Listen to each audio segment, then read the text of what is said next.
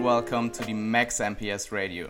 Today I'm honored to have Dr. Mike Israetel all the way from America on this podcast, and I'm super excited to um, talk about recent critics and um, some super cool question um, I have note down. And um, yeah, because we um, before we start, I um, will give yourself, Mike, the opportunity to introduce yourself to the audience. Maybe somebody will not know you. And um, of course, I'm also welcoming you to the podcast. Cool. Thanks. Thanks for having me. Uh, I'm really happy to be on. Uh, I'm Dr. Mike Israetel, a PhD in sport physiology, which is the science of taking good athletes and making them better. I, uh, for a long time, I was a professor of exercise science and sports science and nutrition. I've taught a bunch of courses related to that. Um, and I currently work for Renaissance Periodization. I'm their head science consultant or something like that. Uh, co-founded the company a, a while ago with Nick Shaw, and I'm also a competitive jiu-jitsu grappler. I'm a, a, pro grappler, apparently, a professional grappler, and I am a not so great bodybuilder, but I'm trying to fix that by getting bigger and leaner. So that's that's who I am. You're on a, a good way, I think. Yeah, thanks, man. I'm trying. Um, before we start, I really want to say thank you again, and uh, I really appreciate that you're actually doing this. Well, my pleasure. Thanks for having me on. Cool. Um, so I think we will um, start with the critics. Um, I just noted down some, and you also added um, two, which we uh, would um, we will dive into them later. Um, I will just start with um, some basic critiques, which I think basically comes down to misunderstanding um, of your volume concepts. And um, the first one would be basically training at or even above MRV is not a productive thing. Yeah, I mean, like, uh, if you do it for a long time, it's definitely not a productive thing. Um, so I think I used to phrase that much more poorly, where it used to seem like I was saying you have to train at MRV all the time, and the reality is that that's not true. Um, but I think that um, if you start at what would be like your minimum effective volume, like the least amount of training you need to do to get better, the overload principle kind of dictates that you need to progressively keep adding volume to get good effects. This is somewhat true for strength training, although you can mostly add intensity there but it is very true for hypertrophy training, in which volume is a predominant um, initiator and is sort of causative factor for hypertrophy. So as the weeks go by, you probably have to do more and more volume. Eventually, you'll hit a plateau where you can't add any more volume without exceeding your ability to recover. That entire time from point A to point B, from your minimum effective volume to your maximum recoverable, is productive training time. I think there is something a little bit more to say about training at MRV for that last week or so.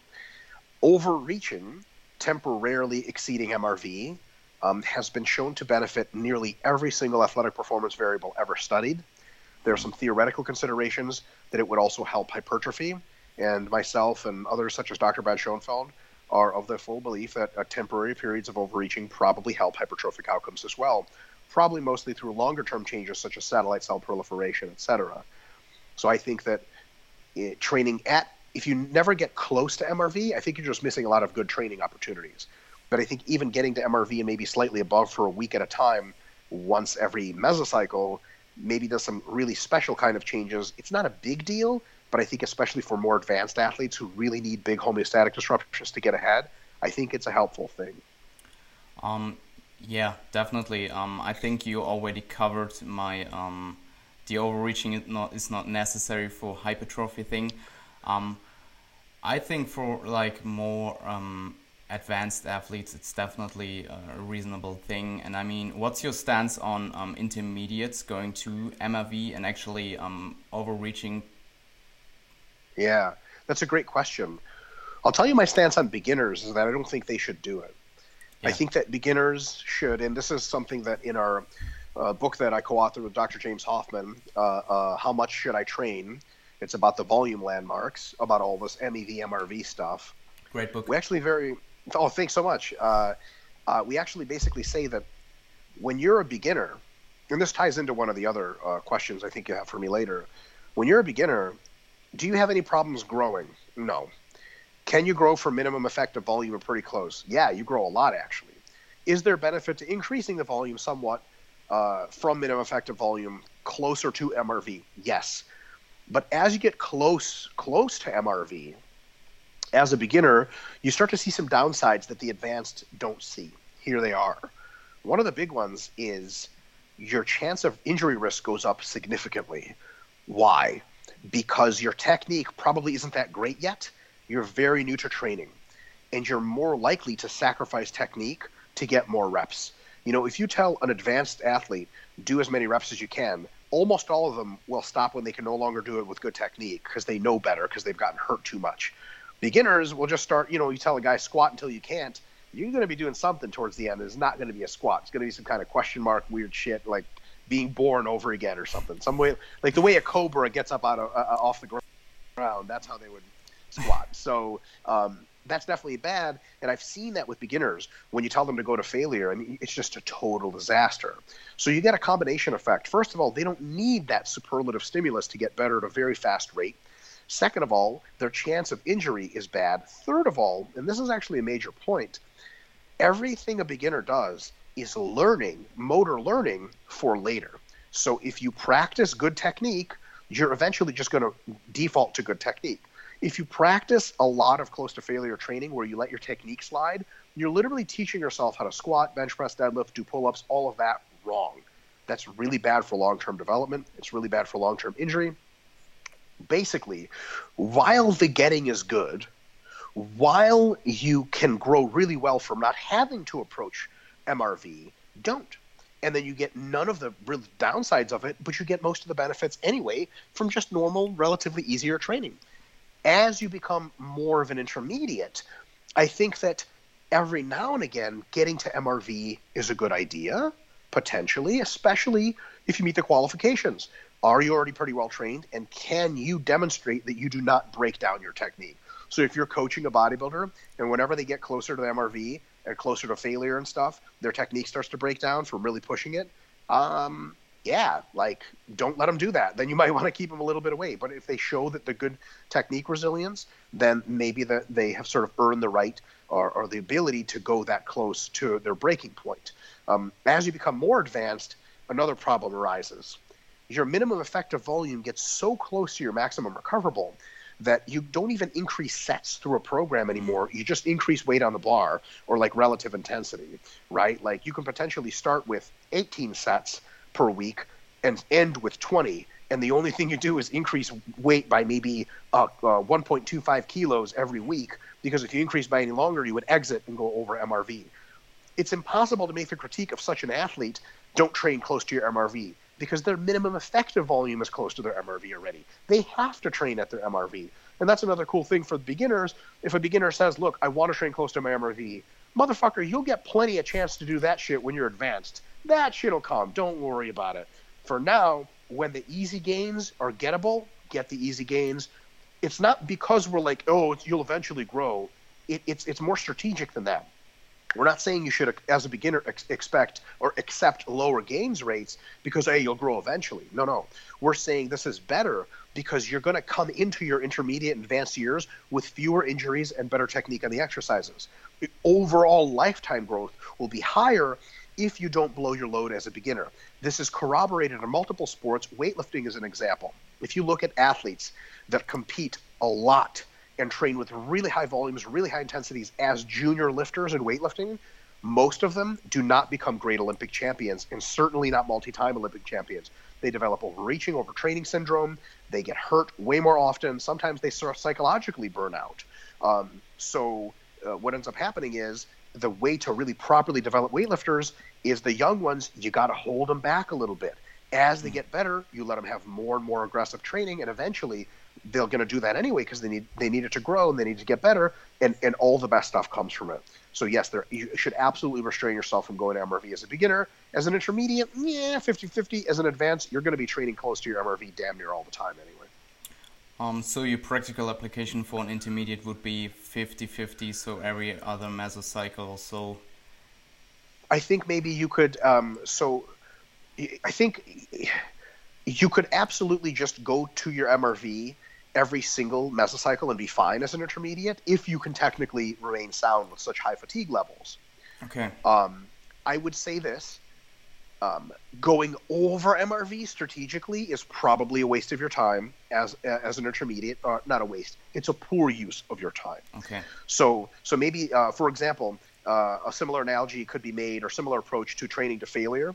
I think that if you stop one rep shy of failure as an uh, intermediate and stop three reps shy of failure as a beginner, that's really good advice. As advanced, you may have to on isolation movements go all the way to failure, maybe even beyond to cause growth. But there's a reason why IFBB pro bodybuilders do leg extension drop sets where their buddy's pushing down on their legs for them. That might just be the only kind of superlative stimulus that even does anything anymore, right? Because they're almost at their genetic ceiling. That I can believe. Do beginners need to do that? No. So intermediates for MRV, maybe they should just meet their MRV or come close to it at the end of every mesocycle and then back off, right? Just start flirting with it. Mm-hmm. Potentially, they can split it 50 50, where maybe for body parts they're really prioritizing, like upper body, they can go all the way to MRV. But for legs, when they're not prioritizing, they can go to like, oh, you know, uh, two thirds of the way to MRV or something like that. Okay, I actually see some beginners do the multiple drop set on the leg extension in my gym, so. Oh yeah, man. You know that's, and that's you know you and I know why they do that because they see the pros doing it, yeah. and they go, "That's why the pros are big." Well, no, that's what it takes the pros to get better now, not necessarily what got them better to begin with. So, now are they going to grow like that? Yes. Do they need to do that to grow? No, they don't need to do that at all. Okay. Um, I may just um, include two questions I had from the um, from the other questions uh, Sure. now because they kind of have a good fit in here. Um, how would you choose weights for an intermediate for progressing sets, and what variables changes this weight uh, this rate? Assuming they're not doing any kind of uh, specialization cycle and just um, going to their systemic um, MRV and yeah, kind of training everything the same. So the how how fast we add sets to the program. Yeah, what what would be the weight of progress um, in terms of sets? Like, how would you change this, or how would you choose this? Yeah, so basically, what you're going to kind of figure out first, you need to know your volume landmarks. Before you know your volume landmarks, at the very minimum, your MEV, minimum effective volume, and your maximum recoverable volume, before you know them relatively well, you're just testing it out. So then you would just add like a set per week, Okay. see where your MRV is, recycle, add a set per week, see where your MRV is. Um, after that, when you know your volume landmarks, what you're going to be doing is adding enough sets per week where you start at MEV and end at MRV. Then you just pick a mesocycle length and fill it in. That makes sense. So, for Yeah. example, if our MRV is 20, MEV is 12, we have week one 12, 14, 16, 18, 20, right? Okay, so that's five accumulation weeks. Then we know that we're going to add two sets every week. Easy, right? But if your MRV is 16, your MEV is 12, maybe we'll just add one set per week. So you just kind of just plot along. And the way you design a mesocycle length is also you uh, mostly by relative intensity, right? So relative intensity, you start with uh, four reps in reserve or so, and then you know that it'll hop over all the way to one rep in reserve or zero, and that's when your mesocycle by definition has to end because what the fuck are you going to do after that, right? Negatives week, man. Uh, and- Eccentric action. that's right. You just you suicide week. So so once you have that mesocycle length and you know your MEV and MRV, that's how you progress. Because you know, here's the thing. There's large genetic differences between individuals in that some individuals like their MEV is not very high and their MRV is not very high, but they don't necessarily accumulate a lot of fatigue every week. So like hmm. they can train, you know, 12 sets and go up 10 pounds on every exercise and then 13 sets and then 14, 15, 16. But if you try to get them to do 18 sets, even with lighter weight, they just fucking shit the bed and they can't do it.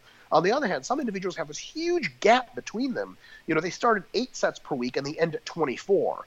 Like, they're going to have to, you know, unless you get really funky with mesocycle design and you manage to do like a, an eight week accumulation, which is really hard just from reps and reserve perspective, Yeah. right? Because remember, reps and reserve really constrains our mesocycle length. Um, you're going to have to do three sets added per week. And a lot of those individuals will tell you this. So, how do you know if you're one of those individuals? Well, you know your volume landmarks, but here's how those people usually feel. They start with, let's say, um, let's keep it simple. Uh, within the context of other sets of quads, they'll do five sets of leg presses on week one. From five sets of leg press, they'll get a little bit of a pump, good. They get a little bit sore, heals within a couple days, and then they're good to go. If they're really um, have a huge gap between their MEV and MRV, right? And if they recover super, super well and they adapt super well to volume week to week, what's going to happen is if you give them six sets of leg presses the next week, they're to do it. They're to be like, I don't feel a fucking thing. Barely any pump, barely any soreness. They're going to be like, I need more, right?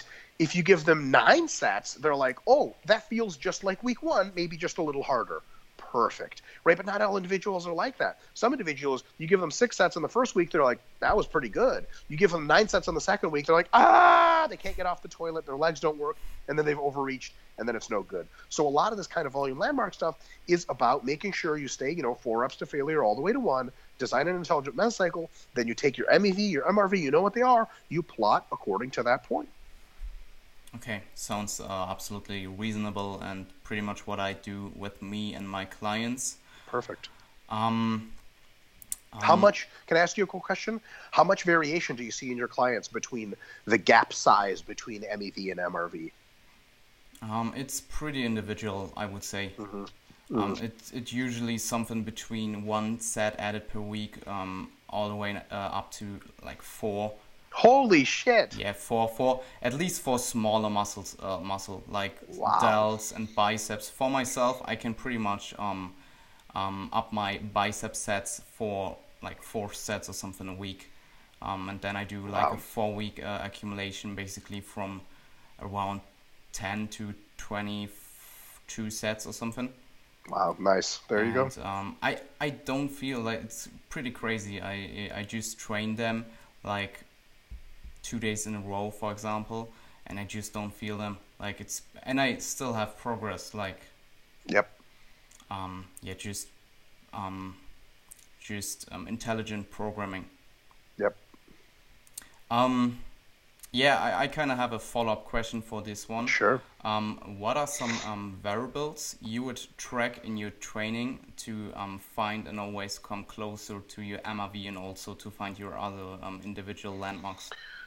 Yeah, so like you know, there, we've written a whole book about this, and the book's going to do so much more um, justice to this answer because obviously it's a whole lot more information. But the uh, way to track MRV is to track your performance. So you have to know what your rep strength is in certain exercises. So let's say you can normally, which is a really easy example, you can normally bench press 100 kilos for a set of 10 to failure, your 10 RM, right? It's 100 kilos. Okay. 10 RM's 100 kilos. Now, where do we go from there? Week one of a program with four reps in reserve, you're benching 95 kilos for sets of like six, right? Or forget sets, a set of six. Four reps in reserve, 95 kilos, set of six. That is means you're approximately hitting, you know, you're about that strength level. That means you're doing, you know, 100 kilos for a set of 10 maxed out. As you go week to week to week and you add volume for the chest and the triceps, you continue to train. And now let's say you're doing 105 kilos, one repetition left in the tank, and you're doing it for eight reps. Well, eight reps, one left in the tank means, um, you know, a, a RM of nine at 105 kilos. That compares very well to 10 at 100. Yep. So what we can say is you are by definition recovered. Because if you were not recovered, recovery means a return to past performances. You're definitely return to past performance. How do you know if you have exceeded your MRV? Let's say you add another week on and you go to 107.5 kilos on the bar, instead of getting the predicted seven or eight repetitions to failure, you go to failure and you hit four repetitions. Does that in any meaningful sense convert to 100 for 10? No way. Something's wrong. You're underperforming. And usually that's not going to be a fluke. All of the rest of your pushing exercises are going to be down big, and you're going to feel like shit that whatever set number for chest and triceps you did the week before might be close to your MRV. But we have a problem. Maybe it was just all the accumulated fatigue that occurred before. Maybe if you were fresh, your MRV would be higher or more fresh. Maybe we just did the mesocycle for too long. Here's what you do. Let's say it was 20 sets that you found that your bench for 10 really went down the week after. 20 sets of chest, let's say. What do we do? Instead of starting at 14 sets like we did last time for chest, we deload, we start a new mesocycle to start at 16. If right around 20 you again start to experience problems, you can't recover, you're not performing, we're starting to get pretty sure that's your MRV. Right? If you go all the way up to 26 before you experience problems, clearly 20 was not your MRV because holy shit, you don't just get six sets out of nowhere, right? So obviously the MRV is higher. What we do in training, and the good news is this happens anyway with training. You periodically start from easier, add more volume until things get really hard. When you can no longer progress, most people deload. That's the smart thing to do anyway. So just note where you stop progressing, note the volume of the week before. That's your best guess at MRV. Look, four or five mesocycles later, you're going to have a pretty good feel of what your MRV mm. for quads, for chest, for back. Now, is that going to vary with the different exercises? Yes, with the different phases, massing, cutting, maintaining, totally. But you're going to note those variances, first of all, so that's going to be more good data. And also, you're going to get good averages sometimes people say, well, you know, because the variance is so high, it's useless data. It's definitely not useless data. Okay, mm. if your hamstring MRV is about 10 sets, which for me it's close to about 10, and your your side delt MRV is about 25 sets, you know something there that is simply going to guide your training very well. If you just assumed both were 17, your hamstrings would be a fucking disaster and your side delts would just be chronically undertrained. You know what I mean? Yeah. So, yeah, there's a plus minus two to four sets at any one MRV, MEV, or whatever. But even that plus minus is a big deal because you're in that range and you can use auto regulation to get you the rest of the way. Um, okay, and just um, do you have any other variables that you would track um, from like a recovery perspective um, other than just performance? performance is number one. Yeah, of course. Um, the other ones would be sleep quality, desire to train, bar weight feeling. So, like, if the barbell feels heavy as fuck and your desire to train is really low, you're probably accumulating a lot of fatigue and you're mm. probably close to some of your MRVs. Um, but but then again, I have to bring it back. Like, if you still hit a PR in performance, it's just hard training. And, and I, I do want to be very clear about this as you approach but have yet to hit MRV, training's hard and you're going to be fatigued, but you're still going to perform. I'm sorry, training's hard. Some people, you know, not very many. Some people are, are, really so. Some of the bros, for example, are really averse to doing too little. So they're going to be like, if I'm not fucking not walking after squats, then it wasn't a hard quad workout, which of course is way too much. But there's some people on the other end that are like, man, if I get sore, that's bad. It's too much. It's like, no, it's not. It's a normal part of training. If you're so excessively sore you can't recover until the next time you train the muscle, that's a problem. How do you know it's a problem? Because your performance is going to be down. If you're still hitting performance landmarks, like if you're hitting PRs or staying close to them, you're not overreached no matter what you think. Overreaching in every sports science sense is is there a decline in performance? If there's not, it's just hard training. Cool. That was a lot of insight, actually. Cool, sweet. Not not just the usual boring shit, I guess. just um, more boring shit. um, I have another kind of critique, um, which basically also comes down to um, not really reading your stuff. I think I have read it multiple times in um, Facebook, especially. Um, and it's basically why not start and actually also stay at MAV. Yeah, but there's a really simple response to that. Ideally, I would love that, right? The thing is, MAV, maximum adaptive volume, sort of the volume at which you get your best gains, is by definition mobile. It's mobile, it moves. Your body gets used to volume, first mm. of all. So whatever you started at is not going to be good enough next week or two weeks later. And, and, and second of all, um, whatever you start at, if you have a new exercise you're trying to do, if you start at its maximum adaptive volume, you're going to get sore and fucking crazy. Um, overreached right right away because it's too much. So if you have new exercises, sets, and rep ranges, you got to start at the super low end, close to minimum effective volume, just to be able to ease into them so that it's not too much all at once. And then as you add more volume, that MAV landmark actually moves. So funny enough, mm. the way you can conceive of MAV in a volume sense, because it's mobile, your maximum adaptive volume from a new set of exercises is actually really close to your minimum effective volume at the beginning. And it as you train, it moves to get really close and to your maximum recoverable volume actually. And then when you deload and then change some things around, it floats back over closer to your minimum effective volume again. It's mobile because the overload principle says that whatever was best last time, you have to have more this time. Now, correction here. Can you put enough weight on the bar or get closer to failure proximity instead of adding volume? Potentially, yes. Mm. But that is another way of altering the stimulus size. So yeah, you can stay at one volume and have a maximum adaptive volume, but start really light weights and go to really heavy weights, or start really far away in reserve and really, you know, uh, go super beyond failure totally. But those other methods have their own problems. Adding volume is a very straightforward, simple way to do things. For example, if you you take these huge jumps in weight, you're now uh, it's very difficult to determine what repetition range you're working in, for example, right? Like um, you're, you're going to start with super light weights and that don't even work that well if you don't take them close to failure. And then you end with really heavy weights that might present more injury risk. You're neurologically not ready for this. It's much easier adding volume and keeping all the other variables much more static, adding weight just a little bit, than it is everything else. And another another correction is this. If you're searching for hypertrophy, we know that volume is the biggest correlate to hypertrophy.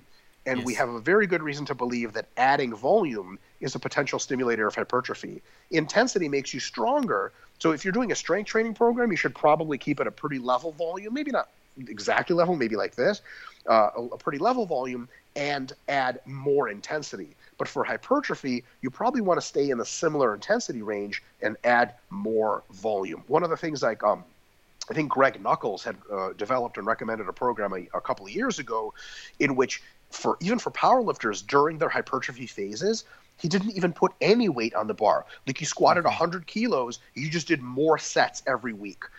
Do I think there's that's a fine way to train? Do I think there's an advantage to upping the intensity a little bit too? Totally. I like to put all the variables in yeah. that alter hypertrophy more or less, not at the same time, but I like to use all the tricks. So, is putting more weight on the bar going to cause growth? Yes, by a little bit. Is getting closer to failure throughout the weeks going to cause more growth? Yes. Is upping the volume? Definitely yes. So we up the volume a lot.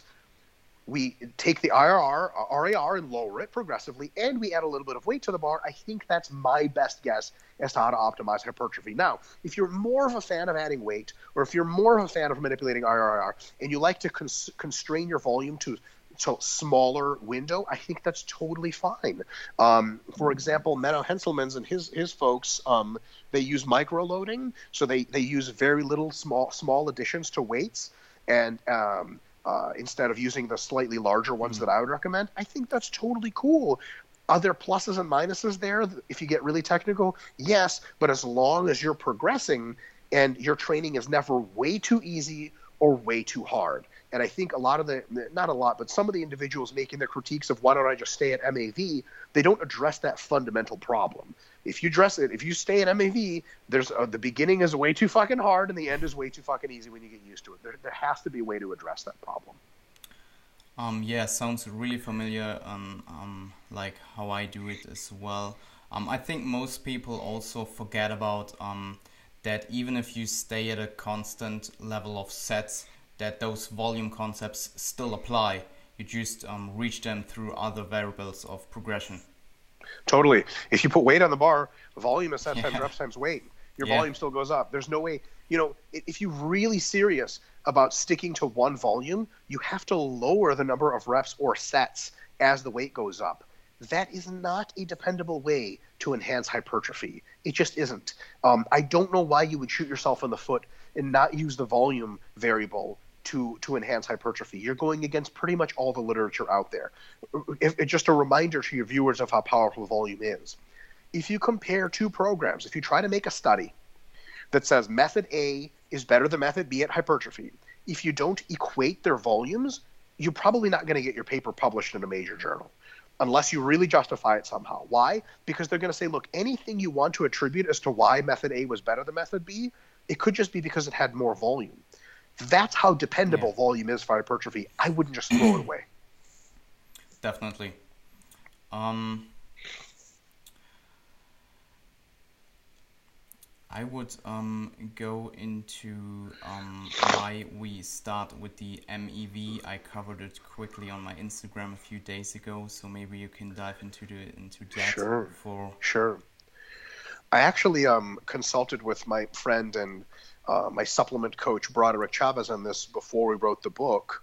Um, because of something he said, and I followed up with him, and I, I think in the book, you remember, I gave him credit for for some of these concepts minimum effective volume and let's say from that until about one third of the way to your MRV, right? What we would call just really easy training. It's basically like free games because you can ask yourself a couple of questions. Is the injury risk high? No. Is the fatigue accumulation high? No. Am I still growing? Yes. Yeah. So if someone says, well, you shouldn't go all the way down to MEV, you should get the better growth that's maybe a third of the way up and then all the way to MRV, the instant retort is, why would you miss on that stuff? You know what I mean? It's like someone offers you a free appetizer at dinner and it's tasty food. And you're like, no, no, I just want to get to the main course. Like, it's food, it's tasty, it's free. What the hell is wrong with like, and I'm, I'm sure there are reasons. Like, let's say you really, really want. Sorry, I can uh, adjust my position here. I periodically fall out of my chair let's say you really came to this very fancy restaurant to eat this particular main course. You want to be nice and hungry for it, you know, to taste the flavors. It's a really good chef. Is that a good reason to deny a free appetizer? Yes. It's a very unusual reason, so it's going to be very rare. So, for example, if someone is a really advanced bodybuilder and to them, anything except for close to MRV training doesn't disrupt homeostasis enough to even grow them, should they ignore MEV training? In some context, they might be able to make an argument for that. The mm technical side of that, even, is that their MEV is so close to their MRV, it's almost the same number. But um, for especially beginners, and, and really everyone else, advanced bodybuilders would love to have a zone in which they barely have to try, but they grow. Yeah. Why? Why get, shit that away? And I'll tell you why beginners don't like to train in that zone. It doesn't feel like hard training. A lot of people train for psychological reasons where they want to fucking like be warriors and bleed and go to failure. Like that's what training's supposed to be. If you tell a beginner, look, if you stop four reps short on five sets of squats per week for five weeks, you could have great gains. Their next question is going to be like, yeah, but like, can I do more? Yeah, sure. If you're psychologically inclined to do more, fine. Fuck off and do whatever you want. But if you want great gains uh, and not have to kill yourself, going all the way down to MEV is really awesome. Uh, it's it's just I'm sorry it doesn't you know when I do a mass phase my volume landmarks spread apart a little bit and I train some of the time closer to MEV. Do I get these amazing pumps? Do I get this crazy soreness? No, but I'm making great hmm. gains. I'll take it. I'll take it. I wish training was always like that, but you know it's not. And once you've trained for like 20 years, you've had your fill of going crazy, right? I think beginners really want to go crazy, which is why a lot of them rebel against this. Maybe you should train closer to MEV kind of stuff. Okay, sounds absolutely reasonable. And um, yeah, maybe we can um, dive more into the um, volume versus intensity in terms of injury risk. I know you have covered this with Steve in his recent and I think also the podcast before. Um, but maybe um, there are some um, people out there saying that um, with every um, like if you rise volume to a point that um, injury risk will rise as well and um, yeah maybe you will uh, dive into volume versus intensity in terms of injury risk sure you know the same data is available with intensity i mean think about it who gets hurt like a reasonable adult male training for several years who gets hurt squatting 60 kilos? Nobody. Who gets hurt squatting 100 kilos? Some people get hurt. What about 140? Now we're talking 160 people getting hurt. Let me ask you another question. Who doesn't get hurt squatting 250 kilos? Name a single person who got strong enough to squat 250 kilos for reps and never got hurt along the way. That's not very many people. Some uh, weaker, maybe female lifters that have more endurance genetics. I don't know if you have any clients like that or have uh, any friends like this or people in the industry. I know some female lifters who are relatively, uh, you know, fast, slower twitch genetics who just aren't very strong. They've been training for five to 10 years and have never been hurt once. But their volumes are fucking insane. Like they'll do like 40 sets of quads a week because their intensity, their the ratio of the the connective tissue strength, tendons, ligaments, uh, muscle fascia relative to the muscle strength is just so high. There's just no way. Like, what if you had your muscle, but the Hulk, the Hulk's tendons and ligaments? I mean, you would never get hurt. It would be impossible, right? But for individuals that are very strong, we're dealing with the literal opposite of that especially with anabolic steroids being involved, right? If you, because they don't strengthen your tendons as fast in some cases, sometimes weaken them. You get these pro bodybuilders that have a muscle capable of producing these crazy forces, and the tendons and ligaments are like, eh, they're kind of barely hanging in there. Then you get hurt even with natural lifters. Uh, when you get up into the 200 kilo plus range for any of the major lifts, 150 plus for the bench, you're talking about a, every time you do a working set, there is a legitimate, non zero, small but significant risk of injury, period. Like, Jan, when you go to your gym and you see a guy unracking 200 kilos in a squat, are you do you look at it the same way as someone unracking 50 kilos? No you're like wow Absolutely let's see if not. this guy dies right? Like, you're like let's see if he dies. So even when you do all the best techniques everything like that um, uh, uh, uh, your chances of getting hurt with higher intensities is higher. Now am i going to say that higher volumes are safer than higher intensities i'm not willing to say that yet. I haven't done a thorough enough examination of literature to conclude that. I suspect that it would actually be true, but maybe by a small margin and maybe not true at all. What I am very unwilling to concede is that the way to stay safer is to avoid higher volumes and push the high intensities instead. Because we can both agree that neither is not a cogent solution. Right? Can you imagine being like, you shouldn't train with high volumes because you get hurt? Okay, how do I get bigger? Well, you shouldn't train with high intensities because you're going to get hurt. Okay, how do I get bigger? You can't get bigger because you get hurt. Like, okay, sweet. I guess we're done with that, right? So, and here's the thing: you want to get an extreme physique, you will have to do extreme shit, yeah. and that presents an injury risk. Like, for example, this is kind of insane for me to even admit. Like, hear myself say this out loud. Mildly egotistical, of course, but it took me long enough. I am next week going to be using the 60 pound dumbbells for strict lateral raises for sets of 10 that doesn't make any fucking sense. Now, would I rather? Is that going to be a higher risk of injury? Yes, fucking sixty pound dumbbell in each hand. would I like to just use the forties or the thirties or the twenties? Totally. But it's just I'm strong enough to where that's a realistic thing is that going to be higher injury risk? Yes, but getting bigger in any way you slice it is going to expose you to higher injury risk. Like imagine being an MMA fighter and be like, I want to do MMA, but I don't want to get hurt. Well, getting hurt is as close to MMA as bread is to butter. So you might as well just accept that it's going to happen. Now, can we take intelligent steps away from it?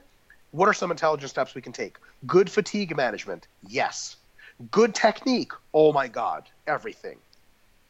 Short of that kind of stuff, you just have to accept a certain amount of risk, and upping the intensity is no way to stay safer versus upping the volume. Yep, agreed. Agreed. Cool. Yeah, it's just sometimes when I say that, I'm wondering if like there's something I'm missing there, but I just I just don't know where it came from. That people are saying, well, if you lift heavier, you get hurt less. Like I don't know how that comes out of somebody's mouth. Like, are you fucking serious? Like, that's crazy. Doesn't that sound crazy? You definitely have to post um, the lateral raises with the uh, 60 pound dumbbells on Instagram, otherwise, it didn't happen. Uh, you know what? I don't even train. I just post on Instagram, yeah. and that's how I grow. cool. Um, yeah, we. Um, I maybe. Um, I want to ask about your thoughts on. I think it's Lyle McDonald saying that you can cut your volume and your frequency by two thirds as long as you maintain intensity in a cut. Um, uh, tr- totally true. you can cut your intensity by two thirds, maintain your volume, and still maintain your muscle in a cut as well. Interesting. Yeah, because I, I think uh, yeah. it's uh, it's coming from the science of Bickel in 2011, and um, what I like people apply it like it was in a hypocaloric state, but it wasn't actually. Not. So, it was not. Yeah. It is one study, um, and there's been other similar studies, but they're not hypocaloric. Here's the reality. So actually, this I don't know. Ooh, I don't know if I can say this yet. Uh, I'm sure it's fine to say. Um, Do it. Ooh, maybe it's not fine to say. Fuck. um, okay, so I didn't. So uh, I had a recent talk with Eric Helms that's, it's videotaped. It's going to be coming out uh, eventually. Uh, quick preview. We talk about this. And I'm going to leave the mystery, but you're going to be surprised at his answer. Perhaps. Some people won't. His direct clients won't be surprised individuals that are still repeating certain mantras may be surprised. I'll leave it at that, but I'll say the following. Here's the consideration you have to make Is it possible to maintain muscle mass doing less than it took to gain it? Absolutely. Yeah. On a hypocaloric, on an isocaloric phase when you're not losing any weight? Totally. On a hypocaloric phase, you're going to have to do more work just to maintain a muscle, you can hmm. provide an anti-catabolic stimulus, totally. But it might not be as much as you did on massing. Yeah. That's totally fine, unless you get into really extreme cutting, right? And then you're going to lose one muscle one way or the other. So, is that a reality? Yes. The next question is, what sort of training is more likely to conserve to give us the most anti-catabolic stimulus for the least fatigue?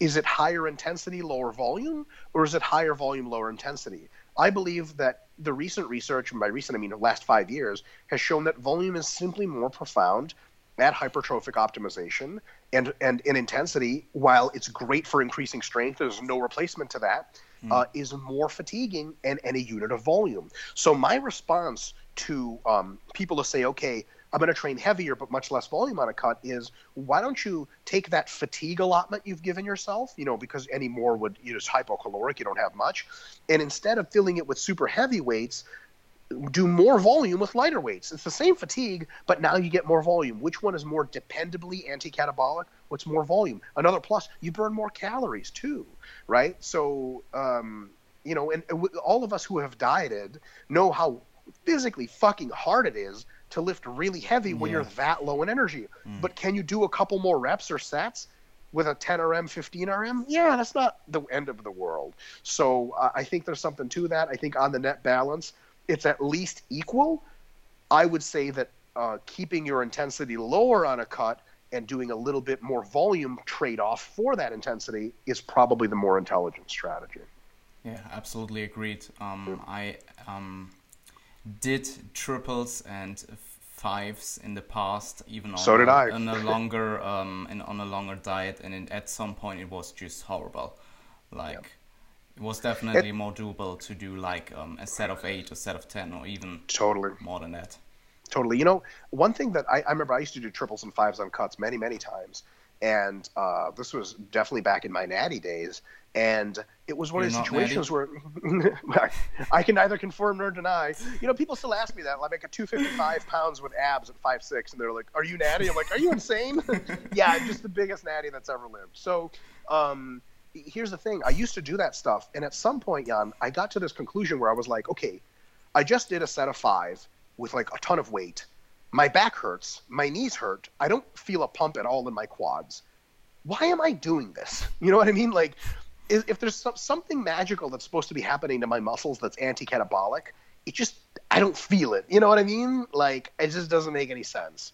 So after I started doing sets of eight and sets of twelve on a fat loss phase, I actually felt some stuff happening in my muscles, and I wasn't pissing away energy warming up for, getting nervous for, and lifting super heavy weights. So, at an intuitive level, it just makes more sense. Uh, and on a research-based level, I think the net balance is is that it, it in fact a better idea to do uh, a little bit lighter weights, so you can get a little bit more anti-catabolic volume on a cut.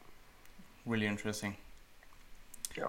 Um Maybe we can um, uh, dive into um, how do uh, how do the volume landmarks change in a hypocaloric state, and then also um, um, discuss the difference between a longer diet, for example, a contest prep, versus a, a shorter diet, for example, like a mini cut? Yeah, wow, these are really, really good questions. So, Thank on you. a hypocaloric, yeah, yeah, on a hypocaloric diet, um, you know, it's funny because I do a lot of podcasts, and I'm not like this isn't a, a dig at anybody. But some of the podcasts I end up getting booked for, they're like, "All right, so what is what are calories?" And I'm like, "Jesus Christ, why am I on here? like, you could have gotten anyone to answer that." Um, so no, these are these are all, and you know, there's different kinds of podcasts, right? This is I'm sure most of your viewers are very very savvy, so this is right up their alley. Yeah. When you are in a hypocaloric condition relative to isocaloric, you are presented with two limiting factors that really really alter your volume landmarks on the bottom end for minimum effective volume, the total net catabolic stimulus is higher, right? You just burn more, everything is higher about catabolism on a hypocaloric diet. In order to counterbalance that, you need to train more to still get growth, right? So your MEV goes up. So let's just as an example, if isocalorically, we're going to use simple numbers, your minimum effective volume is 10 sets per week, and your MRV is 20 sets per week. On a hypocaloric diet, it might be 12 sets per week as your MEV, right? Because you need more training to cancel out the catabolism. On the other hand, what is your MRV limited by on a hypocaloric diet? Well, your recovery is hampered on a hypocaloric diet. That's super easy, super obvious. So your MRV is going to fall, right? So maybe it used to be 20, now it's 18. So what ends up happening is the what we call the adaptive window or the MEV MRV mm-hmm. difference is narrower. How does that mean practically? Practically, it means you can't jump as much in weight on a cut, microcycle to microcycle. You can't jump as much in sets uh, in order to keep your relative intensity in line, right? So basically, on a cut, you might go from 12 to 18 uh, sets per week, which means that if you want the same maybe four to one paradigm or something, you're going to want to just jump fewer sets or whatever. Um, and on the other hand, uh, you want to make sure that you, uh, uh, you know, maybe uh, so if you want to elongate your mesocycles or contract them, you have to be aware that you're working with a smaller bandwidth. Okay. On a hypercaloric, just we can we can knock this question out hypothetically really easy too because it's the same principles.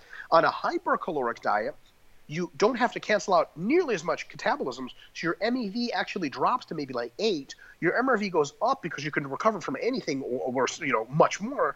Goes up to 22. Now either you take bigger jumps through your microcycles or you can elongate the length of your mesocycle, one way or the other. Now, really importantly, because you want to spend most of your time cutting not deloading and, and staying isocaloric, but eat mm. a hypocaloric state, I don't recommend contracting your mesocycle length on a, a hypocaloric diet. I would just recommend jumping up uh, a smaller increments in volume and intensity. So I still think you should run like a three to one, all the way to a six to one mesocycle on a cut to get good cutting in. Because imagine this: imagine mm. you run two to one, you'd just be like deloading every other week, and you wouldn't be able to lose any fat during that time, and it would just be really stupid. So I still think you should maintain a long length, but the the increases can't be very crazy.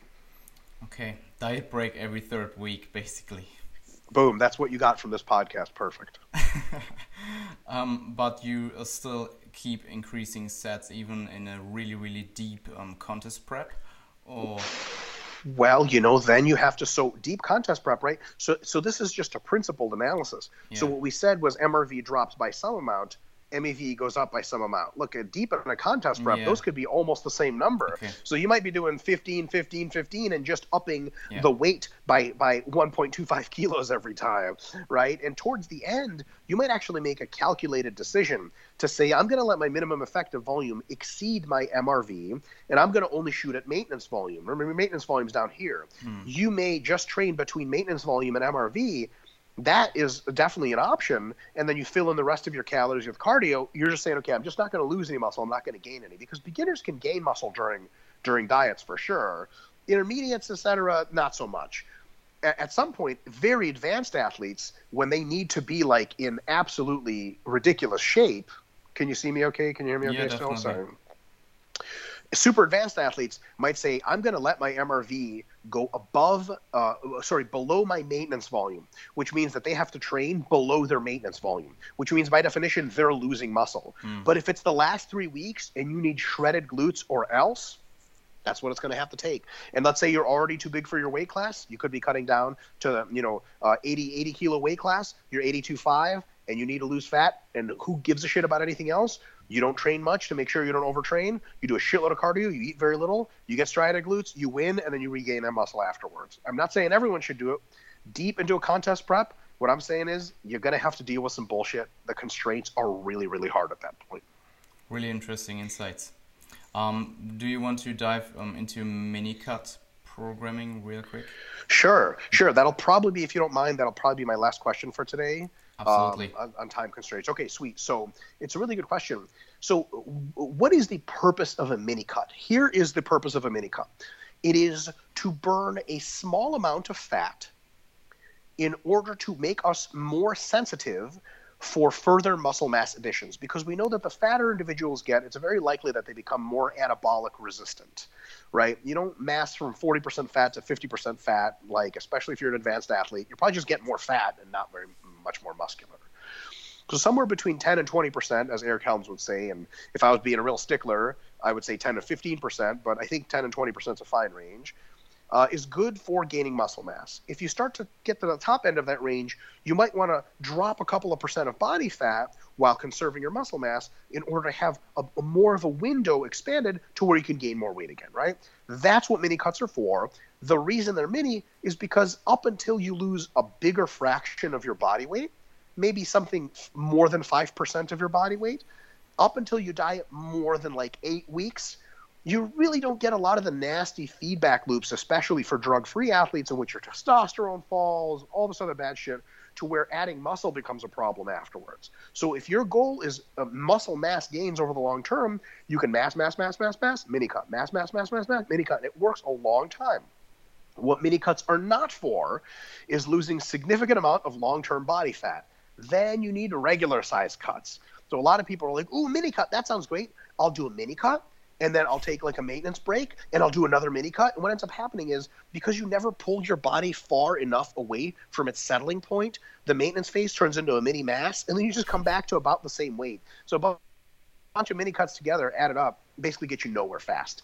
You got to take longer cuts. If you want to get in show shape, you got to do that. If you want long term, large losses in body fat, let's say you're at 35% fat and you're male, and over the course of the next several years, you want to get down to like 15% that's going to take some cuts, cuts, not some mini cuts. But if you're at 10% and you're going up to 16% fat, you can have several mini cuts in that interim and make your massing better. And and mini cuts, remember, I think my rule for mini cuts, and this is obviously just general stuff, anywhere between sort of three and six weeks in length, right? Um, after six weeks in length, you should uh, choose a slower weight loss duration and shoot for like eight weeks, or sorry, slower weight loss rates to be more sustainable. Then it's eight to 12 weeks is more or less what we recommend. I will want to go on record as saying the following.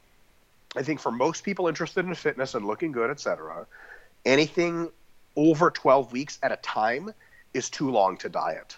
Um, one of the ways we've seen this at RP, because as you know, we've coached a shitload of clients now. Mm-hmm man, after 12 weeks, people just fall apart. And up until eight weeks, almost nobody falls apart. So any anywhere between eight and 12 weeks, I think, is a reasonable length of dieting. I think pretty much one of the only reasons you should ever diet in sequence longer than 12 weeks is if you have a, a physique competition coming up. Then you know what price you have to pay, right? And just as a side note, sort of uh, for informational purposes, and I've said this before, and I think you'll agree with me on, I don't think that beginner clients should be sort of not bullied but coached coaxed into doing physique competitions for no fucking reason at all by their coaches. People start out and they're like, I've been lifting for six months. I want to do a physique competition. Like you have no, that's like, it's like a meat grinder. You don't want to go in the meat grinder yet. Wait until you're much more psychologically and physically adept. When you're within five to 10% of that body fat range, then it's a good idea. But I think a lot of people get that confused. And you got these people who are either doing these stupid little four week challenges where they try to lose a bunch of weight and they gain it all back, or they're like, I'm going to do a bodybuilding show. It's my first thing I'd ever do in fitness. I'm going to diet for 25 weeks. Well, Jesus, the rebound off of that, you'll never recover psychologically and you'll never bodybuild again. So, gotta gotta know what you're doing. If it's for resensitization of fat loss uh, or for muscle gain, mini cuts are great. If it's for longer term sequential body fat reductions, then uh, normal cuts are great, and everything in between um, has its place. Um. So I did ask um, about um, the volume landmarks and how they change in a longer in versus in a mini cut. Um, mm-hmm. Did you address that? I, I, I, don't think I did. So in a, in yeah, a okay. I guess sort of by proxy I did. Okay, um, cool. When you are doing a mini cut, you're simply not stressing the body that much and your volume landmarks just don't well, change that much. Now, if you do a mini cut, sometimes you can do them pretty aggressively, like you lose like a, a percent or more of your body weight per week. Your mini cut, your your volume landmarks are going to change quite a bit. But a mini cut, another recommendation is because we're priming ourselves for hypertrophy, we want to stay close to minimum effective volume, maybe even mm. maintenance volume on a mini cut. So then that's going to be higher than usual, right? So I, I've used uh, I've said stay at maintenance volume or stay at minimum effective volume. I've used them both. Here, here's why it's, it's kind of the same thing. Your maintenance volume on a mini cut is what your minimum effective volume would typically be on an isocaloric phase or on a hypercaloric phase because it's higher because you're yes. so hypo, hypocaloric. But we don't have to worry about what MRV is on a mini cut because you're not going to be approaching MRV on a mini cut. Mini cut is a little bit annoying in the sense that you're cutting and you're like, oh, I want to train harder than this, but you shouldn't my recommendation for mini cut is actually not to increase sets throughout because we want to build that adaptive proclivity for volume later. So you just you just cut all off that fat, only increase intensity, and when you come back to massing, then you start opening up with sets. I think that's the best way to gain mass. On a longer cutting phase, the longer you cut, the higher your MEV goes, and the lower your MRV goes one of the sort of auto extinguishing ways in which a, in, in which a cut has to end is when those two values pass each other. That's it. Like when we say that you are more likely to lose muscle the longer a cut lasts, um, we mean that literally, and at some point you have to lose muscle. Like if your minimum, if your maintenance volume is now above your maximum recoverable volume, there's no way you can not lose muscle. It's scientifically impossible, right? So um, people should mind that, and here's how they should mind it. When they first start a cut, a longer cut, they can train through a broad range of, of volumes, right? MEV is going to be lower, MRV is going to be higher. As the cut wears on, their pulsatility is going to start to reduce. They have to be aware of that. So when you normally say, normally MRV is 20 sets, forget about 20 sets at the end of a cut. You'll be lucky to hit 16. But when you normally start at 10 sets, forget about starting at 10 sets on, a, on, a, on the tail end of a real cut. You might start at 14 or something like that. Absolutely brilliant. Um, and I, I, you quickly um, covered the optimal body fat percentage um, in regards to the yeah. ratio in like one sentence. So, sure, I, I can um, I can extrapolate on that just a little bit if you want. I mean, it's okay, really cool. if you have um, the time. I so I think uh, you know Eric Helms said uh, something in a in a discussion we were having. He said that you know up to anywhere between 10 and 20 percent um, is really uh, just fine. And, and uh, you know, it's funny because uh, again, back in my natty days, I stayed mostly between 15 and 25 percent, and okay. I got I gained a shitload of hmm. muscle. Um, like I was walk, I was like 25 percent fat at 125 kilos. Like that's a lot, right? Um, I was fat, but I was fucking jacked, and my I had the I had the training numbers to show for it. But um, you know, there's two problems with that. One, I don't think it's optimal. I do think 10 to 15 is a little bit better. And secondly, and I think Eric and I more or less agree on this, it's really hard to talk physique athletes into going up to 20%. I mean, it's really hard. The other complication is that once they are at 20%, that's a long diet to get back into competitive shape. You know what I mean? Yeah. If you if somebody, I'll put it this way, if somebody just wants to be big and strong, 10 to 20 is fine if they're okay with being on the fatter end of things sometimes for individuals that are um, uh, interested in competing in physique sports, I don't think you should, as a male, should ever get above 15%, and as a female, should ever get above 25%, to be completely honest. Um, maybe even 23% for females. Because then the fight to get back down is just fucking crazy. And then you have another contest diet after that. It's just too much. Cool. So you covered this as well. Um, so uh, you're time constrained, so um, I will wrap up things. And um, I want to thank you again for actually coming to this podcast, and I really, really appreciate it, Mike. My um, pleasure. Thanks for having me. Um, so, um, for people that want to um, know more about your recent and also your older work, um, and also where can you where can they find you on your socials and uh, what about RP? Can you just sure yeah give it all. Yeah, um, renaissanceperiodization.com. If you have trouble finding that, just go to Instagram RP Strength, and you'll find the link to the website. Um, the book that we were largely referencing here is called How Much Should I Train?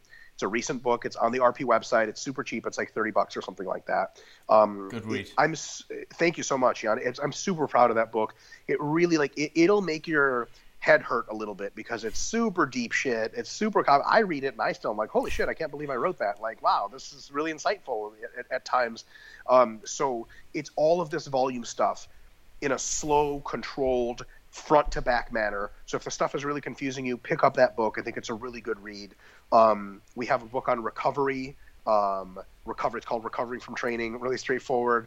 Um, it's another book that I think a lot of people just aren't concerned with recovery, and they really should be because it's going to help them so much. Um, and then RP, DR, MIK, RP Dr. Mike on Instagram, Mike is on Facebook. Come follow me, troll me, ask me questions. If you want questions answered well, ask them on Facebook. If you want them answered with three word answers, ask them on Instagram. Um, but don't don't come at me with some bullshit like name like dildo lover 47 with no fucking picture. Fuck you. I'm just gonna tell you to fuck off. But if you're a real human being, I'll answer your question. Okay. Um, I would also add the um, scientific principles of strength training for everybody who is really interested in diving really deep. Cool. Yeah. Thanks. That's like a that book is turning into like a like a mini classic, I think, in our field. Yeah. Um, I start I start to hear it mentioned by people uh, that like you have got to read it or whatever. I wrote it so we wrote it so long ago. I'm like I'm like oh yeah that's right we wrote, we read that book. Um, it's uh it's just a it's a, just a principled you know when we talk about specificity and variation and overload all of these rules by which programs are designed that the book just describes the rules and it's got like zero sample programs in it because we don't want to constrain the creativity of the user but i think if you read that book and Jan, you might be able to say it. Like once you read that book, programs seem a lot less mystical and more logical after that, and writing them just makes more sense. I don't know. What do you think? Definitely, and I um, should probably read it um, once or twice again. Um, and yeah, oh. also um, RP Plus is a pretty good place where I learned a lot. Um, it's just so much stuff I just cannot keep up with it. But that's I, a good problem, I, huh? Yeah, definitely. I mean, there are just whole um, like lecture classes on there, and it's crazy. Yeah, definitely. Yeah, so RP Plus, you could the links right through RP periodization. It's basically an online university for 20 yeah. bucks a month yeah. where you get like lecture college quality courses delivered by by professors about like literally exercise physiology biomechanics sports science sport nutrition all the stuff we're, we're adding new courses all the time. We're eventually going to have a full, basically master's degree level of courses there. Um, so if you want to learn all this stuff, like really in depth, but you're not going to school for it, or you want to get ahead in school, uh, RP Plus is the place to be, and it's uh, not super expensive. But we don't. Um, allow German citizens to register. I'm totally kidding. I'm totally fucking with you guys. Um, I remember when you um, showed me the all the topics that you will include in there in the following uh, months in back in mm-hmm. uh, back in the days in London, and mm-hmm. uh, I was just like, oh, that's a lot, and you just um, actually did it. So yeah, oh, yeah, sure. There's the people give lectures on there. I've been like. One, have you heard any of Jason Miller's lectures yet? Uh, biomechanics. Um, yeah, but like the biomechanics, I watched that. Actually. Deep stuff. I mean, yeah. that's like a 15 lecture course. Mm. Each lecture is an hour long. I mean, you will learn biomechanics if you get through that. So Definitely. Really, really deep stuff. Yeah. Um, and you're also doing some um, conferences in the near future. I know you're in Vienna in a good month, and I will be actually there. Yes. Awesome. So, um, Jan, can we um, so like halfway through the conference during my talk, can you throw your pencil down and be like, "Fuck you! I never believed a word you said," and run out, and I'm gonna cry and run after you. And be like, Jan, come yeah, back. Okay, sweet. Um, Vienna on I think was April seventh, eighth weekend. Yeah. Um, if you go to my Facebook, there's a registration link there, or just message me and I'll send it to you. Um, we're going to be in Finland the week before that. Uh, a lot of really cool stuff, and then the week after that, we're going to be in Ireland. Also, I think we might be getting in the middle of the week somewhere there. We might be going to Bulgaria. Um, Euro tour. If you see me in Europe, punch me in the face, and I'll know that we know you know me from the show. It'll be great. Cool. Please don't punch me in the face. That was a joke. Disclaimer. Disclaimer, exactly. So, uh, Mike, thank you again for doing this, and um, I hope to see you soon. And yeah, we um, will chat soon. Thank you so much.